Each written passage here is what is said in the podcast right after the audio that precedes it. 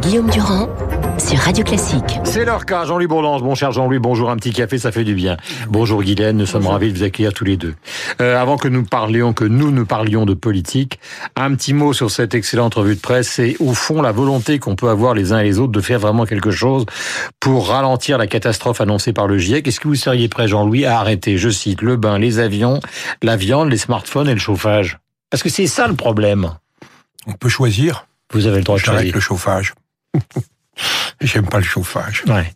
Mais, mais vous, vous vous rendez compte que parce que maintenant on est en train de mettre carrément les pieds dans le plat, c'est qu'au-delà des politiques publiques, il s'agit d'une adaptation des comportements personnels. Et Oui. c'est ça qui fait que ça pose un problème. Enfin, écoutez, si, si euh, je crois qu'on est absolument dans la situation où euh, chacun se dit je ferai bien un effort si les autres en font un. Euh, fondamentalement, on, on a le sentiment que les dirigeants de cette planète, euh, les principaux dirigeants, à commencer par les Chinois, les Européens étant notamment les Français pas les moins vertueux, ne sont pas prêts à faire le travail. Et, et on a donc un, un, un sentiment horrifié de voir que tout le monde euh, va vers le vers, vers le désastre.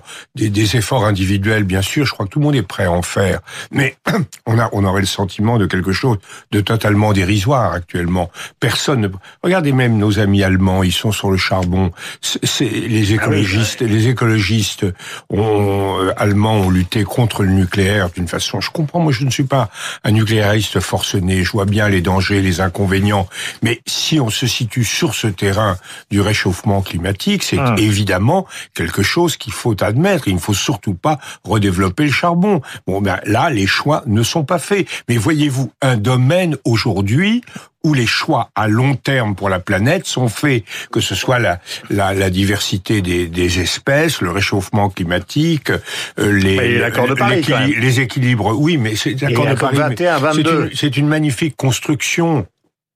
C'est certainement ce que la diplomatie française pouvait faire de mieux, c'est-à-dire une construction consensuelle avec des engagements, mais c'est d'une fragilité, c'est une cité de verre. La preuve, c'est que Trump... Et, et donc, si vous voulez que peser, il faut une Europe forte, c'est Hum. tout. Alors, pas pas l'Europe de Mme Le Pen. Il faut une Europe forte et, et, et une Europe forte et, et des sentiments. Regardez ce que Trump écrit là-dessus. Comment voulez-vous Moi, je veux bien arrêter de, de de prendre un bain. Je suis plutôt partisan du bain que de la douche, donc c'est un- une faiblesse de ma part. Mais je veux bien arrêter prendre un bain, mais euh, qu'on ne me donne pas, euh, qu'on me mette pas devant devant les yeux Trump qui dit de toute façon on s'en fout. Je continue à faire tout ce que, tout ce que je Guylaine, veux faire. est-ce qu'il s'agit d'un problème diplomatique international ou est-ce qu'il s'agit d'un problème de comportement personnel? Ou les deux, mon capitaine Moi, je suis d'accord avec Jean-Louis Borlange. Tant que les dirigeants ne donnent pas des, des gestes, font pas des gestes forts pour favoriser ce- cette mutation, chacun se dit, euh, eh bien, le diable l'emporte. euh, je vais pas me C'est-à-dire qu'en sacrifier. France, je rappelle le chiffre, hein, on est pour 1% de la pollution de la planète. le gros monde. problème, par exemple, aujourd'hui, c'est la en a les répercussions. Pour par exemple, le gros problème aujourd'hui sur le plan international, c'est les centrales à charbon qui sont en train de se construire tout au tout le long de la fameuse route de la soie des Chinois. Bon, alors euh, tout le monde essaye de dire aux Chinois, essayez de faire un peu de mix énergétique, de faire un peu de solaire, pas que du charbon. C'est ça qui compte en fait, c'est ces grosses centrales à charbon. Et puis il faut faire quelque chose pour le pour euh, euh, le transport. On peut pas aujourd'hui continuer à développer le transport aérien avec ce que ça euh, ça, ça Ben, comme carbone. arrêté les gens. Alors moi j'ai laissé tomber ma smart. euh, J'ai laissé ma smart pour un petit vélo, mais je pense pas que ça va euh, changer grand chose à la planète. Ouais, Et puis, et- et puis il y a quelque chose qui est très profond chez les gens, c'est finalement au-delà de la marque des hommes sur euh, sur la planète, il y a forcément une évolution aujourd'hui euh, des éruptions solaires qui contribuent au réchauffement climatique ou au changement climatique, qui est très puissant. Alors euh, l'homme accélère cette mutation, mais les gens ont une espèce derrière dans dans dans, dans le très fond d'eux-mêmes, ils ont le sentiment d'une fatalité, que quelque chose est en train de se passer sur la planète dont Hum. ils sont pas maîtres. Et donc c'est très difficile quand vous avez le sentiment que vous n'êtes pas maître des choses, que tous les hommes politiques n'arrivent pas à faire quelque chose. Bon, bah chacun dans son coin tous les dire. gens qui nous euh, écoutent voilà. ont connu ce, ma- cet été, l'été le plus chaud euh, de l'histoire de l'humanité en Bien sûr, 2018. mais c'est pas parce que je roule, à, je roule à vélo et que j'ai fait isoler mon même appartement que euh, la planète va aller beaucoup mieux. On n'a pas envie de laisser ça à nos enfants avec euh, des étés en Normandie avec par 40 degrés. Je nuancerai quand même ce qu'a dit Guylaine sur un point. Je crois que les, nous avons tous le sentiment maintenant euh, d'une urgence et d'une responsabilité personnelle. Le sentiment d'une fatalité extérieure comparable à, à l'ère glaciaire de l'époque de Louis XIV, etc.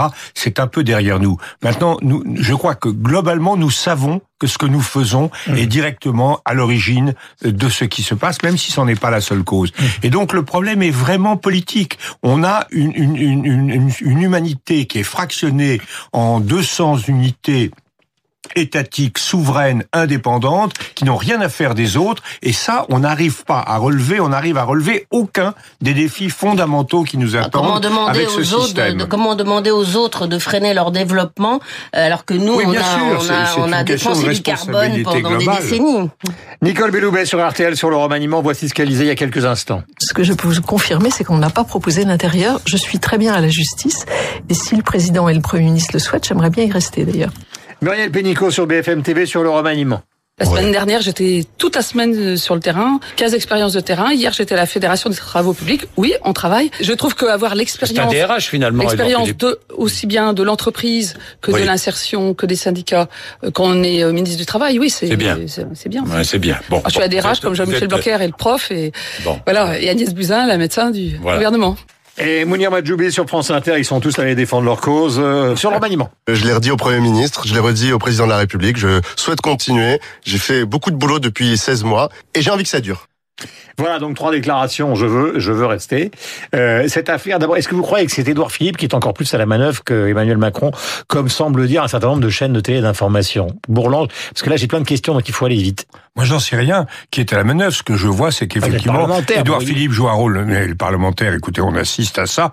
Les parlementaires jouent un rôle important. Moi, ce qui me frappe, c'est la lenteur. Je me rappelle euh, quand, quand, quand euh, Édouard Balladur a formé son gouvernement, un gouvernement tout entier, avec Mitterrand comme président de la République et puis Chirac en, euh, dans l'ombre, c'était quand même pas, c'était quand même compliqué. Ça s'est fait en 48 heures. Moi, je comprends pas que pour changer cinq ou six ministres, hum. on, on, on, on, soit comme ça depuis. Peut-être parce qu'il y a les vérifications de la haute autorité, ce qui n'était pas c'est grotesque, cette histoire de vérification. Les hommes politiques sont, sont, sont pas plus malhonnêtes que les autres. Euh, ils ont fait bah, des déclarations. Maintenant, oui, bah, écoutez. On, Mais je pense que, donc je ça patauge. Que... Donc votre idée, c'est que ça patauge. Non, ce, mon idée, c'est qu'ils sont, ils sont un peu, en, ils sont, ils, ils, sont trop, trop lents. Enfin, en tout cas, je voudrais bien que ce soit terminé, qu'on puisse voter, qu'on ait un discours de, de, de, de, de, de déclaration politique générale de, du premier ministre et qu'on puisse voter ça la confiance et repartir, parce que je trouve que ça fait maintenant un certain nombre de jours, voire de semaines que ça dure et ça, ça a assez duré.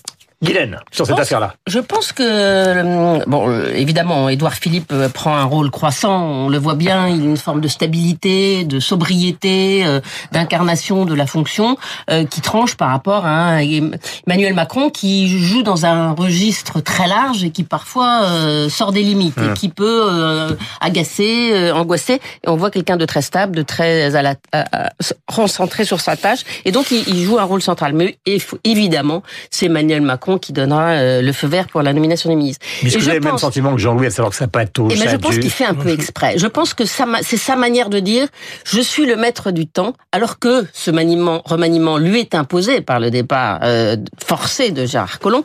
De cette manière, en faisant lanterner, lanterner les, les, les, les journalistes, en, en, en les baladant, il fallait voir le, le sourire éclatant d'Edouard Philippe hier en répondant aux journalistes qui lui demandaient quand est-ce qu'on aura le gouvernement. Vous verrez bien, ils sont contents de, de nous faire attendre parce qu'ils ont le sentiment de, de maîtriser le temps, euh, que mmh. c'est eux qui décident.